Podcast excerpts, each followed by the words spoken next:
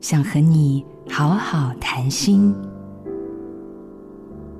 我是一个天生具有忧郁性格的人，只要忧愁一来，我就急着想摆脱。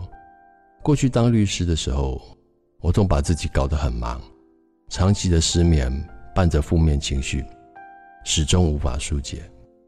在监狱里，我持续接受忧郁症的治疗，但我一直质疑医生对我药物的使用，直到他告诉我，无论在哪里，你必须靠自己去灭掉心中的火，药物只是给你一个暂时冷静的思考空间。从此，我开始学习认识自己。当世界有这么多让我产生忧郁的原因，而我又不能改变，我选择与负面情绪共处。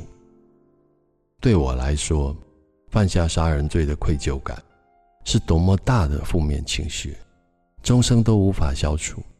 但如果我无法接受生命的残缺，又如何有力量为更生而努力呢？我是刘北元，练习自我观察，为人生铺出一条平坦道路。做自己的主人，找回你的心。印心电子，真心祝福。